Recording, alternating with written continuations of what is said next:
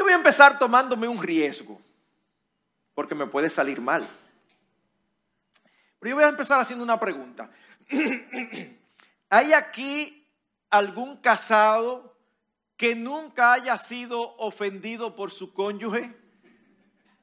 ¿Que nunca haya sido decepcionado?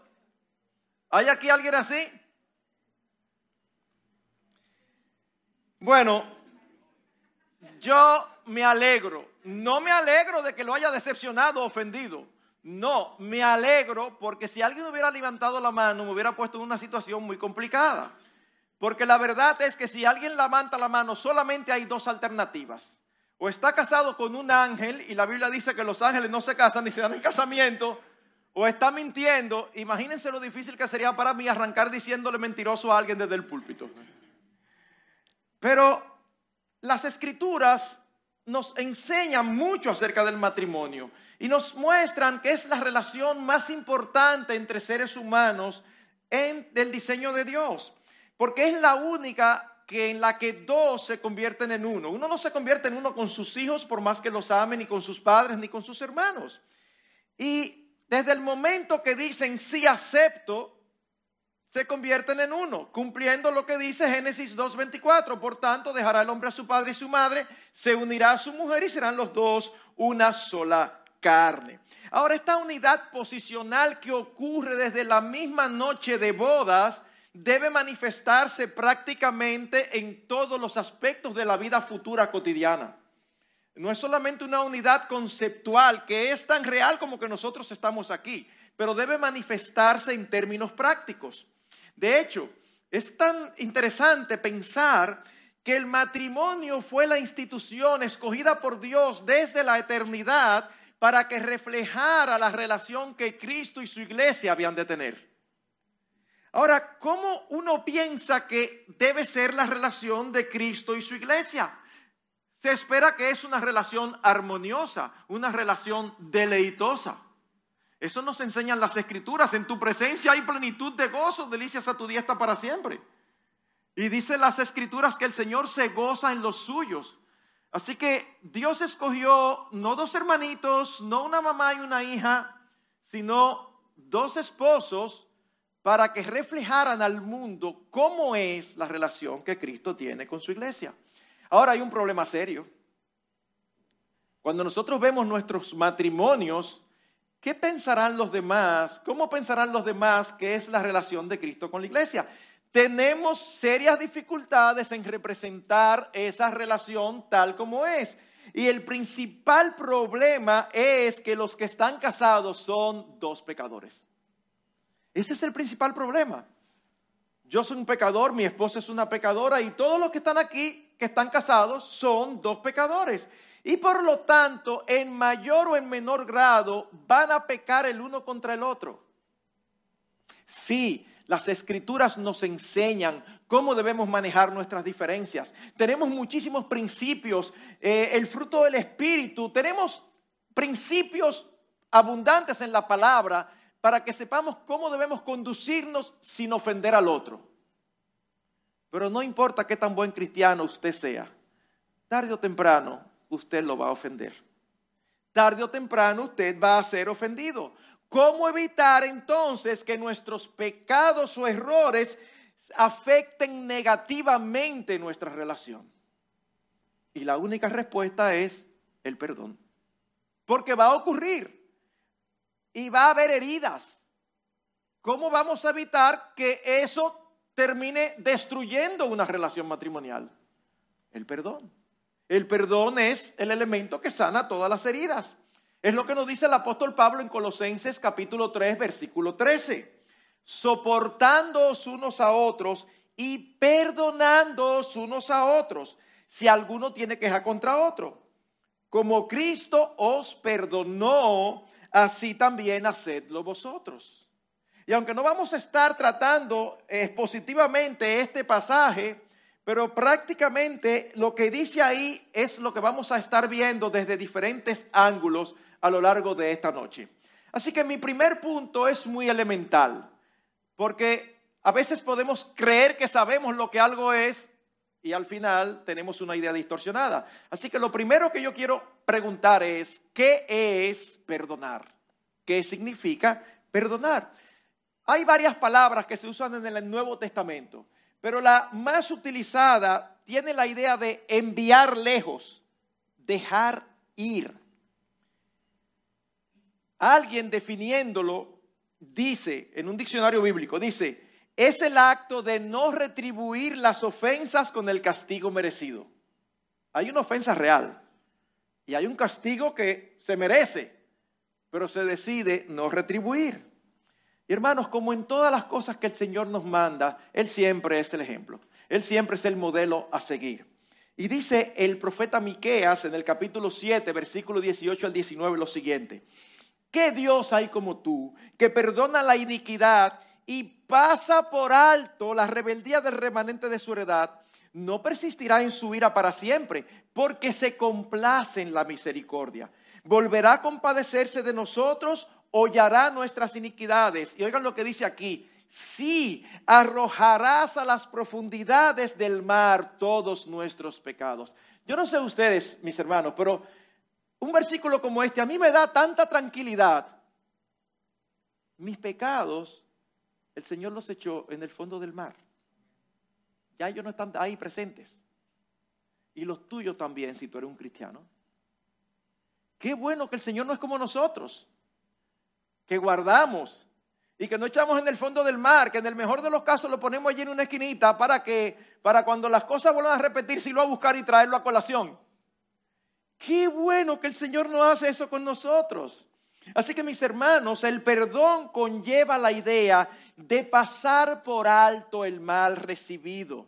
No es solamente no actuar en consecuencia, tratando de no dar al otro la retribución que entendemos justa, sino también que implica una actitud interna, una actitud de corazón. En otras palabras, el perdón bíblico tiene un aspecto interno y uno externo un aspecto relacional y un aspecto de cuál es mi condición de corazón. Es lo que nosotros vemos en Proverbios capítulo 10, versículo 12, donde dice, el odio suscita rencillas, pero el amor cubre todas las transgresiones.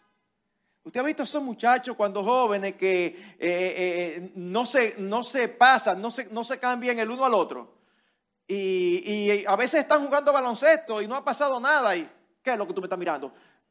Pero yo no he dicho nada. O sea, es como que, ¿qué pasa? Hay odio y, y está así a flor de piel, loco por tener un lío. Bueno, el amor hace totalmente lo contrario. El amor hace totalmente lo contrario. El amor no esconde, no, hombre, no, eso no, eso no fue nada. No, no es eso lo que hace el amor. Sí fue algo, pero yo no se lo voy a tomar en cuenta. Ven, es diferente es diferente. Así que en ese sentido, y esto es muy importante, el perdón está íntimamente relacionado al amor. Y se supone que si ustedes están casados es porque se aman. Cuando nosotros vamos a 1 Corintios capítulo 13, un capítulo sumamente conocido porque da allí muchísimas características del amor, una de ellas está en el versículo 5 y dice que el amor no toma en cuenta el mal recibido. ¿Saben cómo traduce Reina Valera? No guarda rencor. Ustedes han oído un refrán dominicano, ¿verdad? Totalmente antibíblico. Yo perdono, pero no olvido. No, eso, eso, no, eso no es correcto. Porque en la esencia misma del amor está olvidar. Así que ese refrán, como tantos otros, mm, es totalmente contrario a lo que el Señor nos enseña en su palabra. Eh, y la verdad es que algunas personas son más rencorosas que otras. Eh, hay que tener compasión de alguien casado con una persona rencorosa. Yo recuerdo haber escuchado de un matrimonio donde la esposa tenía una mente histórica fotográfica. Eso no es malo. Yo tengo amigos que tienen histórica fotográfica y cuando yo quiero saber algunas cosas de mi vida, yo le pregunto a ellos porque yo no me acuerdo. Fulano, ¿qué fue lo que yo dije? Y ellos, ajá, oh, qué bien. Tengo un par de amigos así. Eso no es malo en sí. Pero resulta que cuando surgía un problema, ella se recordaba desde hace 10, 12 años atrás. Y eso fue lo mismo que tú me hiciste cuando éramos novios. Y arrancaba y enumeraba todas las veces. sí, pero nosotros habíamos hablado y tú me habías perdonado. Sí, pero tú lo volviste a hacer. Y ahí va otra vez eh, eh, el expediente. No, eso no es correcto. Eso no tiene nada que ver con el amor. El amor pasa por alto, no toma en cuenta. Es olvidar. Y ese olvidar implica no volver a mencionar. Me molesté y te hablé mal. Ay, mi amor, perdóname de verdad. La semana siguiente vuelve a pasar. Te perdono probando veces. Pero, ¿por qué tú me cuentas la de la semana pasada? Porque cuando yo te pedí perdón la semana pasada, tú me dijiste que sí, que tú me perdonabas. Ah, sí, yo te perdoné, pero ahora lo repetiste. Está bien, pero este es un nuevo expediente, no lo junte con el otro. es así como debe funcionar. Hermanos, una vez más yo repito, debemos ser agradecidos como Dios nos perdona, porque Él nunca más se recuerda nuestros pecados. Y eso es importantísimo. A mí me impresiona un caso tan evidente en la Biblia de cómo Dios nos perdona. Mis hermanos, quizás a ustedes les pasa como a mí. Cuando yo leo a David en los salmos, yo digo, yo quisiera ser un creyente como ese. Pero cuando yo leo lo que David hizo, no solamente adulterando, sino matando a un hombre noble, yo también digo, Señor, yo sé que yo sería capaz de eso, pero no me lo imagino. Eso fue algo serio, eso fue algo grave. Y duró con eso callado unos meses largos. Pero él finalmente se arrepintió. Y quizás a algunos de ustedes les moleste cuando siguen leyendo la historia bíblica y se dan cuenta que cada buen rey que había en Judá, que era el reino del sur, porque en el reino del norte, después de la división del reino, no hubo uno solo bueno, cada vez que había un rey bueno en Judá, ¿Con quién se comparaba? Decía, y anduvo en los caminos de David, su padre, obedeciendo en todo al Señor. Si tú y yo hubiéramos escrito la Biblia, fácilmente hubiéramos hecho un asterisco y abajo diría, sí, sí, pero sin mencionar el caso de Besabé. Sí, pero tú lo estás mencionando. Es como que nosotros, eh, sí, sí, pero no te me olvides de eso, porque eso fue serio. Pero él pidió perdón y el Señor lo perdonó. Y después sigue hablando de David el resto de la escritura como un siervo de Dios. El hecho de que fuera un hombre conforme al corazón de Dios no lo perdió cuando pecó. ¿Por qué? Porque él pidió perdón y Dios lo perdonó. Así que mis hermanos, de igual manera, cuando nosotros perdonamos, no debemos volver a traer a colación cuando se repita una falta similar. Pero por otro lado, el perdón no solamente está íntimamente relacionado con el amor, sino que está íntimamente relacionado con el arrepentimiento. ¿Cómo así, pastor? Vamos a dejar que la Biblia nos lo diga claro. Lucas 17, versículos 3 y 4 dice, tened cuidado, si tu hermano peca, repréndelo, y si se arrepiente, perdónalo. Y si peca contra ti siete veces al día y vuelve a ti siete veces diciendo, me arrepiento, dile, no, no, vamos de relajo, ya son siete veces. No, mi Biblia no dice eso, ni la tuya tampoco. Dice, perdónalo. Wow. Si ustedes perdonan en un mismo día siete veces, sin mencionar, posiblemente ustedes sean mejor que yo. Porque yo creo que a mí se me zafaría decirle, sí, pero ya van siete. Por eso es lo que el Señor nos ordena. Miren lo que dice segunda de Crónicas, Dios mismo hablando, había castigado al pueblo suyo por su pecado. Y en el segundo libro, capítulo 7, versículo 14, dice, y si se humilla mi pueblo sobre el cual es invocado mi nombre, y oran y buscan mi rostro, y se vuelven de sus malos caminos. Eso es una parte esencial del verdadero arrepentimiento. El verdadero arrepentimiento no es solamente una contrición, una tristeza de corazón, sino también un cambio de dirección, volverse de sus caminos. Dice el Señor, entonces yo les diré, no, cojan ahí, está bueno que le pase. No, dice, entonces yo iré desde los cielos, perdonaré su pecado y sanaré su tierra. Wow, wow. El Señor es impresionante. El perdón de corazón, mis hermanos, siempre debe estar presente, pero el aspecto relacional puede resultar afectado. Déjenme eh, darles un ejemplo real. Hace muchos años estuve en mi oficina a una joven esposa inconversa. Y ella estaba devastada, su esposo le había sido infiel. Y estuvo hablando como 45 minutos antes de que se oyera algo que yo dijera. Al final de la conversación, ella dijo algo que en un sentido uno puede verlo como noble, pero era irrealista. Ella dice, mire, pastor, yo estoy dispuesta a hacer lo que sea con tal de salvar mi matrimonio. Y yo voy a hacer lo que sea. Suena bien, ¿verdad? Yo le pregunto, yo le digo, fulana, mira, es muy bueno y es correcto. Pero recuerda algo, él no está arrepentido y no te ha pedido perdón. ¿Qué significa eso? Si él no está arrepentido, tú puedes hacer lo que tú quieras. Pero para que haya esperanza de un cambio, él tiene que reconocer que está mal. Así que hay un aspecto relacional que es importante. Luego supe que el divorcio llegó. Porque él era el típico hombre que no, ya se cansó, ya quiere otra. El típico hombre inconverso. Pastor, pero nosotros vemos en la Biblia que hay perdón sin arrepentimiento. Claro que sí, claro que sí. Pero normalmente alude al estado de corazón interno, no necesariamente al aspecto relacional. Hay lugar para el, para, el perdón aunque no haya arrepentimiento. Eso no fue lo que hizo el Señor en la cruz. Una de sus palabras mientras estaba allí entre el cielo y la tierra crucificado, dijo, Padre, perdónalos porque no saben lo que hacen. Y el primer mártir de la iglesia cristiana en Hechos 7, Esteban, cuando estaba siendo apedreado, pidió lo mismo. Dice que clamó en altavoz, Señor, no les tomes en cuenta este pecado. Y habiendo dicho esto, durmió. En otras palabras, hermanos, para resumir lo que estoy tratando de decir, es que el perdón de corazón, la actitud interna que se rehúsa a odiar, a menospreciar y a no olvidar, nunca es una alternativa para un verdadero cristiano. La actitud interna que se rehúsa, que no quiere dejar de odiar, no quiere olvidar, no quiere dejar de menospreciar.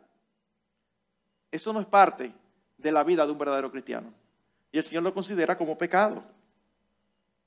Ahora, el aspecto relacional puede sufrir ciertos cambios. Vamos a pensar en casos que son más comunes de lo que uno quisiera. Un esposo infiel, una esposa infiel. ¿Qué debe hacer el esposo o la esposa ofendida? Debe perdonar. No es una alternativa. Pastor, pero que usted no sabe, debe perdonar. Nos estamos refiriendo a la actitud interna de corazón. Porque el perdón para el creyente no es una alternativa. La diferencia es que o perdona y sigue en el matrimonio, o perdona y tiene el derecho dado por Dios de separarse. Pero el perdón no es una opción. ¿Ven la diferencia? Hay el aspecto interno no es una opción, de ninguna manera. El perdón es inmediato, pero la relación si continúa, hay cosas que son afectadas. La confianza toma tiempo restaurarse. Me fuiste infiel, me engañaste. Qué difícil fue es pensar que yo te preguntaba y tú me mentías flagrantemente. Finalmente te arrepentiste te perdoné, vamos a seguir adelante. No apareces a la hora que viniste, que, dijiste que venías. Y cuando llegas tarde y me encuentras preocupada, te molestas. Ah, pero ahora tengo yo que cargar con esto siempre. ¿Y qué tú, qué tú, pretendes? O sea, hay un aspecto de confianza que tú tienes que ganar, que tú tienes que cultivar, que tú tienes que restablecer.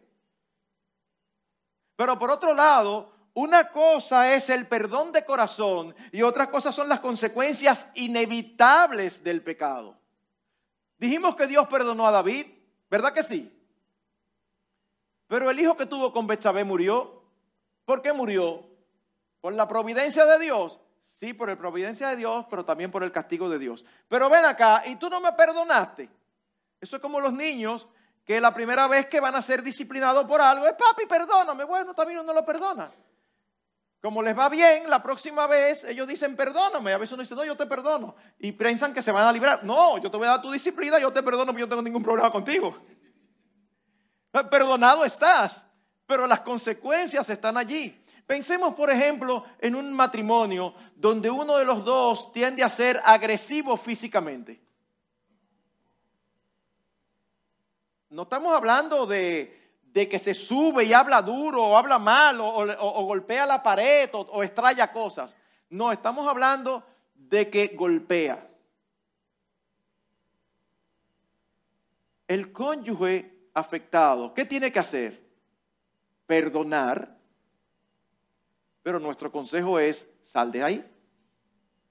Sí, nuestro consejo pastoral es, sal de ahí, porque hay un aspecto de vida que va por encima de muchas otras cosas. No te arriesgues. Ahora te dio un puñetazo, tú no sabes cuándo va a ser algo peor. En lo que trabajamos con él o con ella, si es que lo desea y está dispuesta. Entonces, ¿qué son eso? Ah, pero no me perdonó, mira cómo se fue de la casa. Ajá, no, hay un asunto de peligro allí que es importante tener en cuenta. Así que mis hermanos, espero haber explicado eh, de manera que se entienda lo que es el perdón y todo lo que implica. Ahora, mi segunda pregunta es, ¿cuál es el principal obstáculo para el perdón? Exactamente, sacate 100. Yo sé que tú lo dices porque te lo han dicho, ¿verdad? Yo estoy hablando así, pero no sé quién fue que lo dijo. Nada más oí la voz. Eh, el principal obstáculo es el orgullo. Y el orgullo es un obstáculo de doble vía. ¿Por qué? Porque es un obstáculo para perdonar, pero también es un obstáculo para pedir perdón.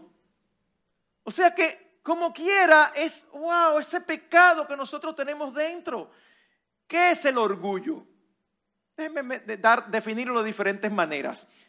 Alguien lo definió, es la autoestima desproporcionada e irracional.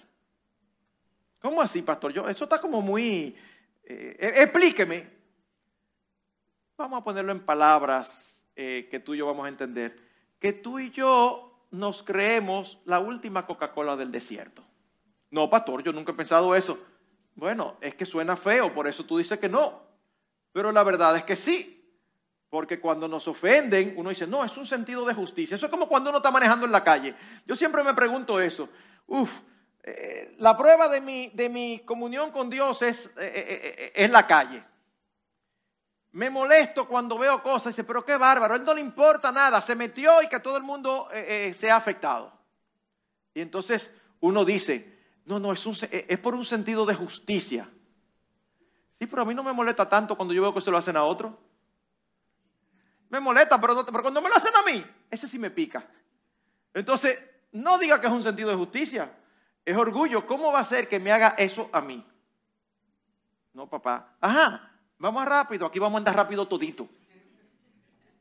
O yo soy el único que le pasa eso. No me contesten, no me contesten, pero no quiero que nadie mienta esta noche.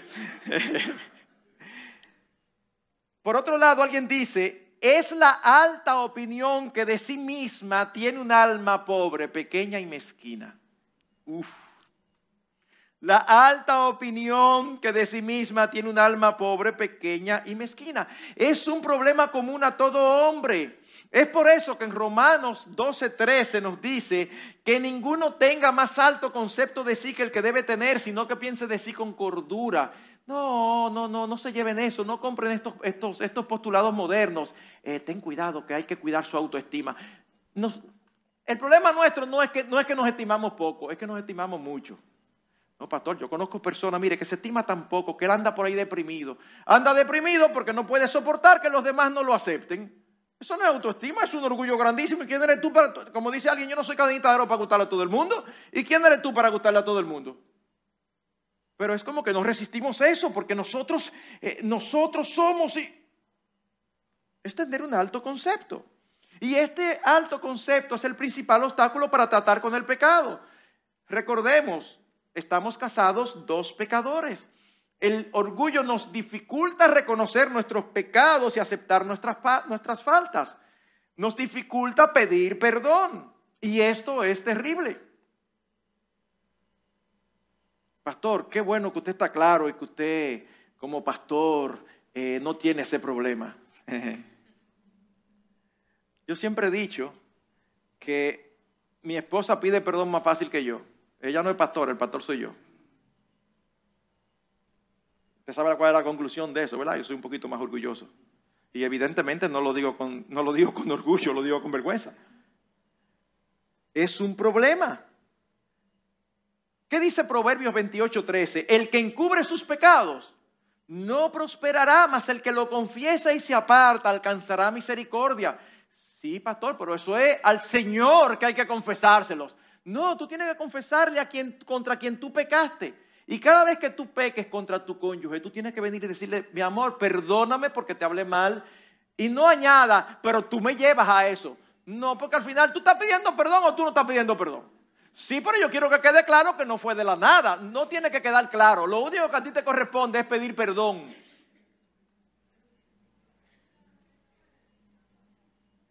Pero no es solamente ante Dios que confesar. Dice Santiago 5:16, confesaos vuestras ofensas unos a otros. Y esto en el, en, el, en el contexto de la iglesia. ¿Cuánto más debe suceder entre esposos? Hermanos, si es lo que Dios aborrece es el orgullo. Nosotros vemos eso en la escritura vez tras vez. El orgullo es un pecado grave delante de Dios. Es por esto que debemos, que podemos tener dudas razonables de aquellos que profesan fe, pero que rara vez reconocen sus pecados y faltas. Y siempre tienen una explicación para todo, aún para lo más obvio a los ojos de los demás. Uno puede entender perfectamente que uno se encuentre con no creyentes que nunca aceptan nada. Uno puede entender eso. Se dice del presidente Nixon que era así. Se dice que era tan tal que él llegaba agripado y con un pañuelo sacudiéndose la nariz y le decían, ¿está agripado? Y él decía que no, que era, él decía una cosa, pero ni siquiera que tenía gripe admitía él. Leí yo al respecto. Pero es entendible en alguien que no conoce a Dios. Pero mis hermanos, tú y yo que conocemos a Dios, que tenemos a Cristo como Señor, debemos tener cuidado de, de ser tan orgullosos que no aceptamos nada. Alguien dijo que el orgullo es como la barba, nunca para de crecer. ¿Cómo se trata? Igual que la barba, afeitándola todos los días. Pastor, ¿y cómo se afeita el orgullo todos los días? Bueno, empezando con una actitud correcta como la que tenía, como la que Eliú le aconsejó a Dios, a Job, perdón. Eliú le dijo que Job debía decir, enséñame tú lo que yo no veo. Porque hay veces que nosotros no somos conscientes de nuestro pecado es, Señor, yo te pido perdón por lo que yo sé que hice mal, pero si hay algo adicional que yo estoy haciendo mal o que hice mal y yo no me he dado cuenta, Señor, enséñamelo por favor, porque yo no quiero pecar contra ti, ni contra mi esposo, ni contra mi esposa. O con la actitud que tenía David en el Salmo cuando dijo, examíname, oh Dios, y conoce mi corazón, pruébame y conoce mis pensamientos y ve si hay en mí camino de perversidad y guíame en el camino eterno. Pastor, pero mire, yo deseo eso. Oh, qué bueno, te felicito. Pero Dios no te lo va a decir con una voz desde el cielo, te lo va a decir a través de otros y posiblemente a través de tu cónyuge. Usted ha visto cómo somos nosotros. Nosotros siempre decimos, yo no soy perfecto, pero hay de aquel que nos indique nuestra imperfección. O a veces nos ponemos como el profeta, gusano soy y no hombre. Pero el que nos dice una cosita así, inmediatamente estamos listos para pelear con cualquiera. Pero tú, tú no eres un gusano. Sí, por eso soy yo que se lo digo al Señor. No, o tú lo crees o tú no lo crees. Así que, mis hermanos, tenemos que que tener la disposición de corazón a aceptar nuestros errores, nuestros pecados. ¿Saben por qué? Porque eso es sinónimo de piedad. Eso es sinónimo de madurez espiritual. Tú quieres saber si tú eres maduro espiritualmente, cómo tú reaccionas cuando te señalan los errores. Hace un tiempo atrás tuve una, una reunión con una familia. ¡Wow! qué difícil fue. Porque había uno de los miembros que se defendía, se defendía, se defendía. Yo le decía, escucha, no aceptaba nada, porque quería que se dijeran las faltas de los otros. Está bien, vamos a entrar ahí, pero ahora están hablando de las faltas tuyas.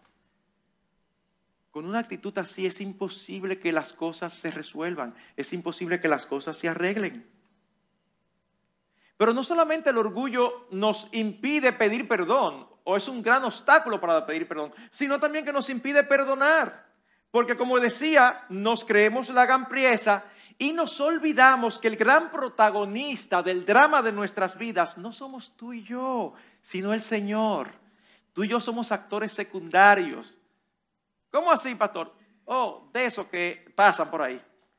Y después uno invita al barrio para que vea que se ve en la película. Y está por ahí que está muy atento. Mira, ahí yo voy. Eso somos tú y yo. En el drama de nuestras vidas, no se trata de ti y de mí, se trata de nuestro rey. Se trata de nuestro Señor. Y esto debe reflejarse en nuestras vidas relacionales. Déjenme darles un ejemplo. Pensemos por un momento en los conflictos. ¿Qué sucede? Bueno, cuando tenemos problemas, la mayoría nos sentimos mal porque entendemos que no somos tratados como debemos. Se ha pecado contra nosotros y eso es algo grande.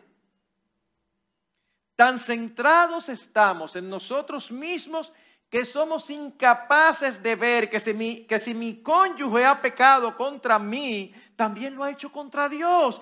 Y eso sí es algo realmente serio.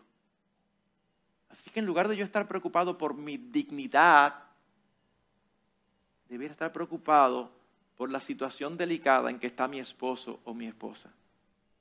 Pastor, pero hay que ser demasiado espiritual para eso. No solamente hay que pensar bíblicamente. Cuando tu esposa te está faltando el respeto flagrantemente, no quiera levantar el pechito y dejar claramente que tú eres la cabeza del hogar. Mírala y di, uy, está pecando contra Dios. Déjame ver cómo yo ministro a su alma para sacarla de ahí. Mira, sigue pecando contra tu cabeza. No, no es así. No es así. No es así. Es pastorearla. Amor, vamos a hablar después que te veo que está muy exaltada. No, porque tú esto. Vida, vamos a hablar después. Y después, cuando la cosa está tranquila, mira, yo no quise seguir hablando porque tú estabas en un estado donde ibas a seguir pecando contra mí, por tanto, pecando contra Dios. Y lo que menos yo quiero es que tú peques contra el Señor. Es un enfoque totalmente diferente.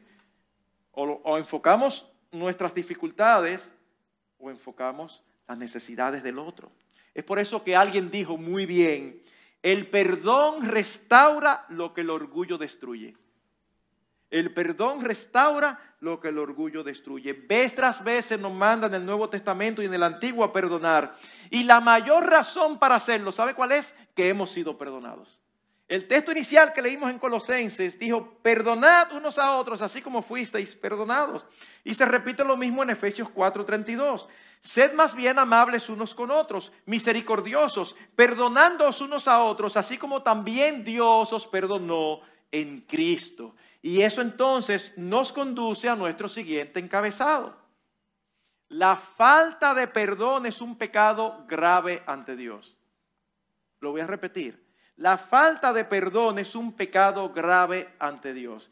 Nosotros tenemos un texto espectacular para demostrar esto en Mateo capítulo 18 versículos 21 al 35, donde el Señor nos relata una parábola con la intención de revelar esta verdad que acabamos de enunciar. Allí se nos cuenta de un hombre que debía diez mil talentos a un rey. Diez mil talentos. ¿Alguien sabe lo que es 10 mil talentos? No, entonces vamos a traducirlo. 10 mil talentos al día de hoy serían 12 millones de dólares. Lo traducimos a pesos dominicanos, 685 millones de pesos dominicanos. Debía este hombre rey. ¿Qué tan factible era para una persona de ese tiempo obtener esa cantidad? Bueno, déjenme darle algunos datos. El salario diario de un jornalero era un denario, no un talento, un denario. Para conseguir un talento debía trabajar cerca de mil semanas, es decir, 19 años, para conseguir un talento. Y este hombre no debía uno, sino diez mil. O sea, la idea que la historia quiere transmitir, ¿sabe cuál es? Es que era una deuda impagable. E, e, eso es lo que el Señor quiere, e, la idea central. Es una deuda impagable, no hay forma de pagarla. Y el Señor inicia la historia respondiendo a una pregunta de Pedro. Recuérdense que al principio es donde dice, perdónale siete veces. El texto que yo había leído en Lucas es lo mismo que está pasando aquí en Mateo. Así que Pedro, como siempre viene y verdad, quiere parece presentarse muy espiritual. Señor, ¿hasta cuándo yo voy a perdonar? ¿Hasta 70 veces 7? Es decir, 490. Perdón, hasta 7. Y el Señor le dice, no, Pedro, hasta 70 veces 7. Uy, no era para que Pedro calculara y dijera, wow, yo pensaba que 7 era mucho. Ahora 490 es más. No, no, no, no, no, no. No, así como 70 veces 7 representa una cantidad ilimitada de veces, 10 mil talentos representan una cantidad ilimitada de dinero. Lo que quiere mostrar la parábola es que la deuda que nosotros tenemos con Dios es impagable. Pero al mismo tiempo que nosotros debemos perdonar siempre, sin poner límites. Cuando este siervo oye que el rey le dice, métanlo preso y que no salga de la cárcel hasta que pague el último peso, el último talento.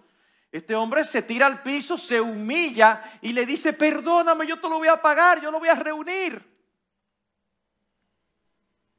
¿Qué sucedió? Dice que el rey fue movido a compasión y le perdonó la deuda. Hermanos, oigan esto. Esa cantidad, 685 millones de pesos, no se los rebajó a la mitad. No no hizo un acuerdo de pago. No, se la perdonó, la borró. Está bien, ya, no me debes nada. Yo no sé si usted le ha pasado alguna vez eso. A veces en las familias sucede eso. Que deben algo, está bien, déjalo así. Y wow, qué bien se siente. Sobre todo el que debe. 685 millones de pesos, movido a compasión, lo perdonó.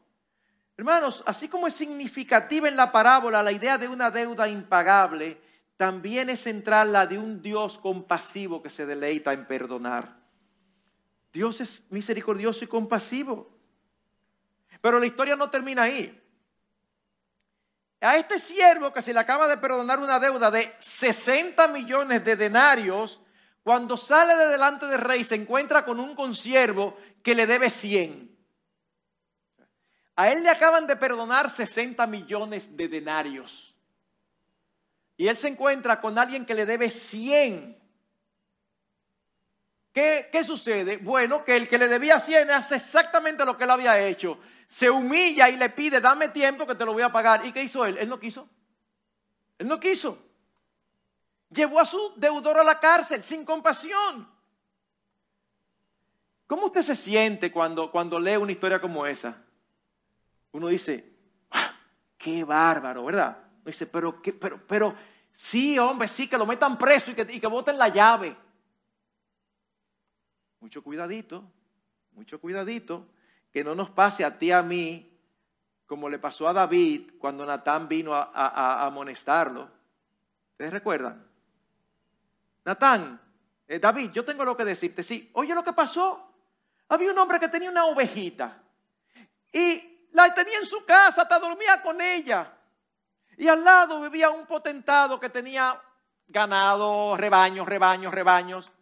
Y vino alguien a visitar a este hombre. ¿Y tú sabes lo que él hizo? En lugar de coger una de las cientos de miles, él tomó la ovejita del vecino y la sacrificó para darle de comer. Y David cuando escuchó eso se enardece y dice, ese hombre es digno de muerte. Y Natán le dice, tú eres ese hombre. Pastor, ¿y cómo nosotros podemos caer como, como David? Oh, nosotros nos sentimos indignados, pero mis hermanos, cada vez que tú y yo no perdonamos a alguien, ¿eso es lo que estamos haciendo? A ti a mí se nos perdonó 60 millones de denarios. Cuando nos ofenden, son 5, 10, 15, 100 denarios. No podemos perdonar. ¿Cómo Dios lo ve? Es duro. Cuando el rey le llevan el cuento, pues se lo van se lo dicen al rey. Dice que el rey se enoja de una manera y le llama, como ni siquiera lo había llamado cuando le tenía una deuda grandísima, le dice siervo malvado. Una palabra fuerte. Por no dar de gracia lo que de gracia había recibido. Hermanos, tú y yo en mayor o menor grado somos como este siervo. Cuando nos ofenden es inaceptable. Pero cuando somos nosotros los que ofendemos, no, espérate, hay circunstancias atenuantes. Hay que ponerse en nuestro lugar. Yo tenía una dificultad, yo estaba muy inquieto. Mira, tengo un tío enfermo y, y tengo un hijo. No des excusas. No des excusas. A ti y a mí siempre hay que entendernos. Pero nosotros nunca entendemos cuando los demás nos ofenden. La parábola concluye con el rey lleno de ira entregando al siervo a los verdugos. Entrégalo a los verdugos. Y aunque la historia concluye, la enseñanza del pasaje no. Pues Cristo añade, así también mi Padre Celestial hará con vosotros si no perdonáis de corazón cada uno a su hermano. Oh, qué duro. Es la misma idea expresada en la oración modelo del Padre Nuestro. Cuando estéis orando, perdonad si tenéis algo contra alguien para que también vuestro Padre que está en los cielos os perdone vuestras transgresiones. Pero si vosotros no perdonáis, tampoco vuestro Padre que está en los cielos perdonará vuestras transgresiones. Porque si tú y yo no perdonamos, eso muy posiblemente es señal de que no hemos conocido ni entendido el verdadero Evangelio. El Evangelio de la gracia, el Evangelio de la misericordia que nos perdonó una deuda inmensa. Así como perdonar es sinónimo de madurez espiritual, la falta de perdón puede ser evidencia de falta de entendimiento de la obra del Señor Jesucristo a nuestro favor. Hermanos, la, falta de perdón es una ofensa grave contra Dios. Nosotros tenemos pecados favoritos para censurar la fornicación, el adulterio, la borrachera. Para Dios, la falta de perdón es tan serio y tan grave como todo eso. Así que debemos de bajar nuestras barreras defensivas y estar dispuestos a perdonar y a pedir perdón. No tenemos excusas para no perdonar. Eso es lo que nos enseña esta parábola. Hermanos, tú y yo, pastor, es que usted no sabe lo que me hizo. Es que yo no tengo que saber. No, pero déjeme decirle, no me digas, perdona. Ah, sí, para usted es fácil decirle porque no fue usted, decir que perdone, pero no fue usted. No, es que yo no tengo que saber. Es que sea lo que sea, tienes que perdonar, igual que yo que tengo que perdonar. ¿Por qué? Porque por grande que sea, nunca va a ser tan grande como la que a nosotros se nos perdonó. Esa es la idea. Permítame dar tres consideraciones de tipo práctico para ir terminando. Tres consideraciones de tipo práctico. Primera, el perdón no es, y esto es importantísimo, ¿eh? el perdón no es un asunto de poder, sino de querer. Todos nosotros hemos nacido y, sido criados en, una, en un ambiente donde la cosmovisión reinante da una importancia suprema a los sentimientos. Es como, lo más importante es como tú te sientes, eso es lo que nos venden. Ese no es el principio bíblico, pero eso es lo que nos venden. Así que tú puedes encontrar a una esposa que dice, mira, quizás sea así como tú estás diciendo, pero yo no puedo sentir perdón por mi esposo después de lo que hizo. Pastor, mire, fue un caso feo, un bárbaro, le engañó de una manera, pero usted sabe lo que es, hay que entenderla, ella no puede sentir perdón, eso no es verdad. O quizás el esposo dice, yo no puedo perdonar a mi esposa, pero yo no puedo cambiar mi manera de sentir. No puedo cambiar el pasado, ya sucedió, ya eso está ahí, ya eso no hay que me lo quite. Hermano, permítame usar una frase de nuestros queridos hermanos pentecostales. Es una mentira del diablo. Es una mentira del diablo. Eso no es verdad. Hermanos, el Señor nos libertó de la esclavitud del pecado y nos trajo a libertad. No tenemos ninguna razón para ser esclavos de nuestros sentimientos. Lo voy a decir de nuevo. No tenemos ninguna razón para ser esclavos de nuestros sentimientos. El doctor Ed Witt dice, comience con la comprensión de que es usted quien controla su conducta. Está probado que los sentimientos cambian cuando cambia la conducta. Entonces tiene que entender que Dios no le pide que cambie sus sentimientos. Como Él nos creó, sabe perfectamente que cuando pensamos y actuamos bien, aparecen como resultado los buenos sentimientos. Usted necesita comprender que Dios no le pide que se forme un sentimiento de perdón hacia su cónyuge, sino que decida, sin importar lo que sienta, perdonarlo. En otras palabras, nos han enseñado y hemos creído en una cultura que dice, primero va el sentimiento y después el cambio. No. Primero va la acción y después el sentimiento se amolda. Porque como alguien ha dicho, los sentimientos son muy buenos pasajeros, pero muy malos conductores. No debemos permitir que nuestras vidas se rijan por nuestros sentimientos. O el doctor Dobson lo expresa de la siguiente manera. Dice, el perdonar es una decisión. Esto es importantísimo, mis hermanos. El perdonar es una decisión, no una emoción. En nuestro matrimonio muchas veces necesitamos escoger una actitud correcta antes de que nuestro herido corazón sea sanado. Aun cuando no podemos controlar cómo nos sentimos, podemos determinar cómo actuamos y qué hacemos con nuestro dolor. Nunca justifiquemos el pecado por cómo nos sentimos. Siempre podemos hacer lo que Dios espera, aunque sea en contra de todos nuestros sentimientos. Y cuando lo hacemos y vemos cómo Dios empieza a sanar, entonces debemos dar gloria, porque Él siempre tiene la razón, no nosotros. Segunda consideración, Así como el que perdona debe olvidar, el perdonado no debe reclamar. Está bien, no lo menciones más. Perdonaste, no lo menciones más. Ahora, no debe darse una situación que en mi oficina se dio. Un matrimonio, había habido adulterio y estamos hablando y en un momento determinado ella volvió otra vez al punto. Ya ah, se habían reconciliado, él le había pedido perdón y ya eso estaba. Pero en un momento determinado, ella, dolida, volvió y mencionó algo. Y él dice, ah, no, no, no, espérate. Tampoco así, porque entonces ahora yo voy a vivir toda la vida con eso. Y yo le dije, escúchame, eh, tú no tienes derecho de reclamar. Si tú reclamas, eso parece que no hay un verdadero arrepentimiento. Hoy, ¿desde cuándo el que peca pone condiciones de cómo que va a ser eh, resuelto su pecado? De verdad, es como que, Ah, no, no, también y todo, pero ahora no te pases tú todos los días. No, eso no es problema tuyo. ¿Tú sabes cuándo hay un verdadero arrepentimiento? Cuando tú dices, yo merezco eso y más. Ay, ahí sí hay un verdadero arrepentimiento. Cuando ella lo repite delante de mí y él dice, sí, yo sé que eso es lo que yo merezco. Entonces yo después aparte a ella le digo, mi hermana, si tú lo perdonaste, no lo menciones, lo hiciste muy mal. Pero él no puede venir a... E, e, el, ofensor no puede pretender poner condiciones. Si hay un arrepentimiento verdadero, el ofensor es, lo que sea que venga, me lo merezco. Así es que debe de ser. Cito otra vez a uno de estos autores. Muestra mediante palabras, acciones y actitudes que está consciente de que ha obrado mal y que te gustaría cambiar. Admite simplemente que has hecho mal y pide perdón. Tener cuidado de no relacionar a tu cónyuge con el problema. El hecho de hacer que él se sienta culpable es una de las peores cosas que puede hacer si quiere restaurar el amor en su vida matrimonial. ¿Cuántas veces he lidiado con casos de adulterio?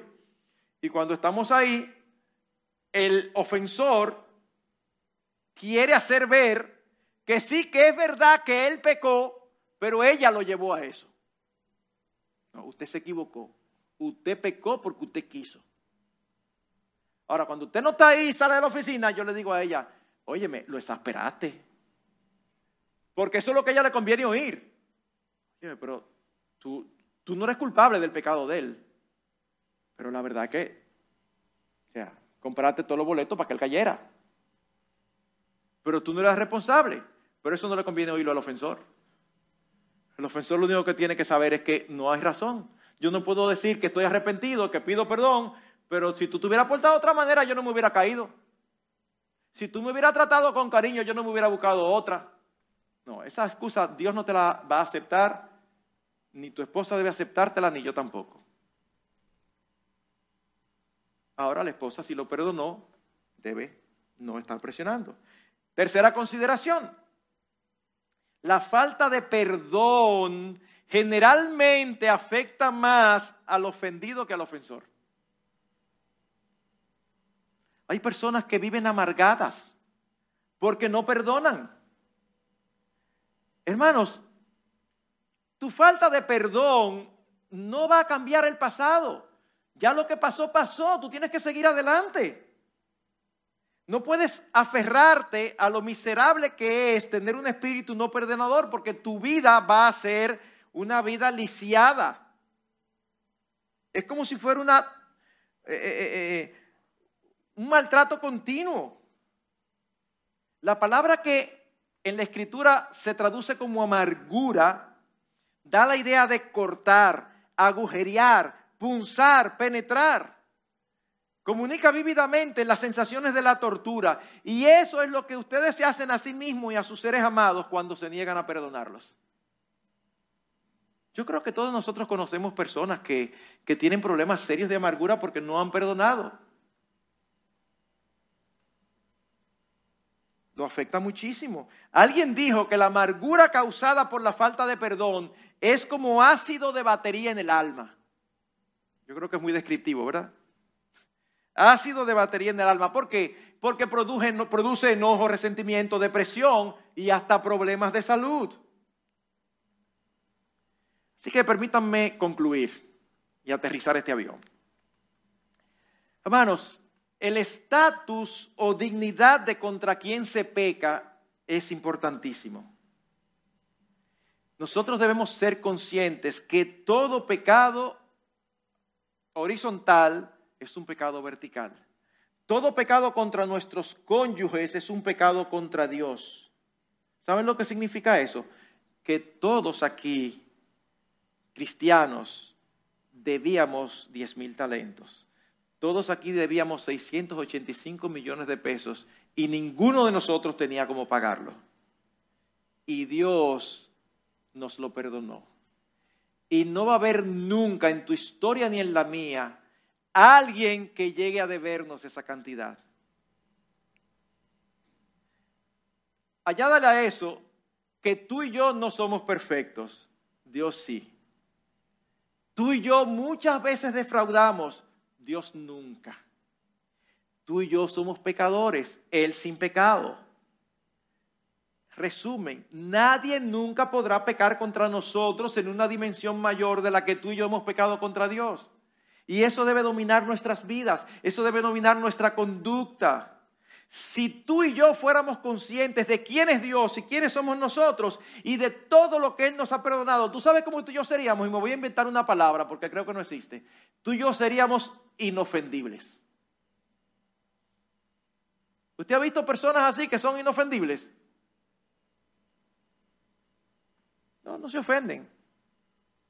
Es como el hombre aquel que, que se encuentran amigos de antaño y, le dicen, oye, pero tú sí te ves bien. Y mira, yo, yo, me, yo me, veo todo desbaratado y tú te ves súper bien. ¿Y qué, qué, es lo que tú haces? Dice, ay, que yo no discuto con nadie por nada, ni recibo ofensas ni nada. Y le dice el amigo, no, no, no es por eso. Y le dice, ah, pues no será por eso. ¿Ya? Tan sencillo. Me ofendiste. ¿Te han visto un refrán dominicano que dice, ofende el que puede? ¿Por qué? Porque a fin de cuentas, tú te ofendes si tú quieres. Tú no tienes control de que alguien intente ofenderte, pero tú sí tienes control de si tú te ofendes o no. Hermanos, es por eso precisamente que la falta de perdón es inexcusable para aquel que ha sido perdonado sin merecerlo. Vamos a ponerlo en palabras dominicanas. A ti y a mí como creyentes no nos luce no perdonar. No nos luce. Cuando en un matrimonio no se perdonan las faltas cometidas, se están sembrando las bases de la destrucción de la relación. Pero cuando hay perdón, este se convierte en uno de los mayores agentes de esperanza y cambio en la relación de estos dos que se convirtieron en uno el día que dijeron sí acepto donde se practica el arrepentimiento y el perdón, allí hay transformación. Cuando el perdón se busca y se da, La gloria de Dios se manifiesta porque el perdón es el corazón del Evangelio. Así que mis hermanos, si tú eres creyente, ni a ti ni a mí nos luce no perdonar. Pastor, porque yo estoy casado con un inconverso. Dale el ejemplo. Que se ofenda a él, no te ofendas tú. Y si alguien aquí no conoce al Señor, ese perdón maravilloso, Él lo ofrece a todo el que quiera recibirlo. Una sola vez y para siempre. Los echa en el fondo del mar, porque Cristo precisamente en la cruz cargó la condenación que esas ofensas merecían.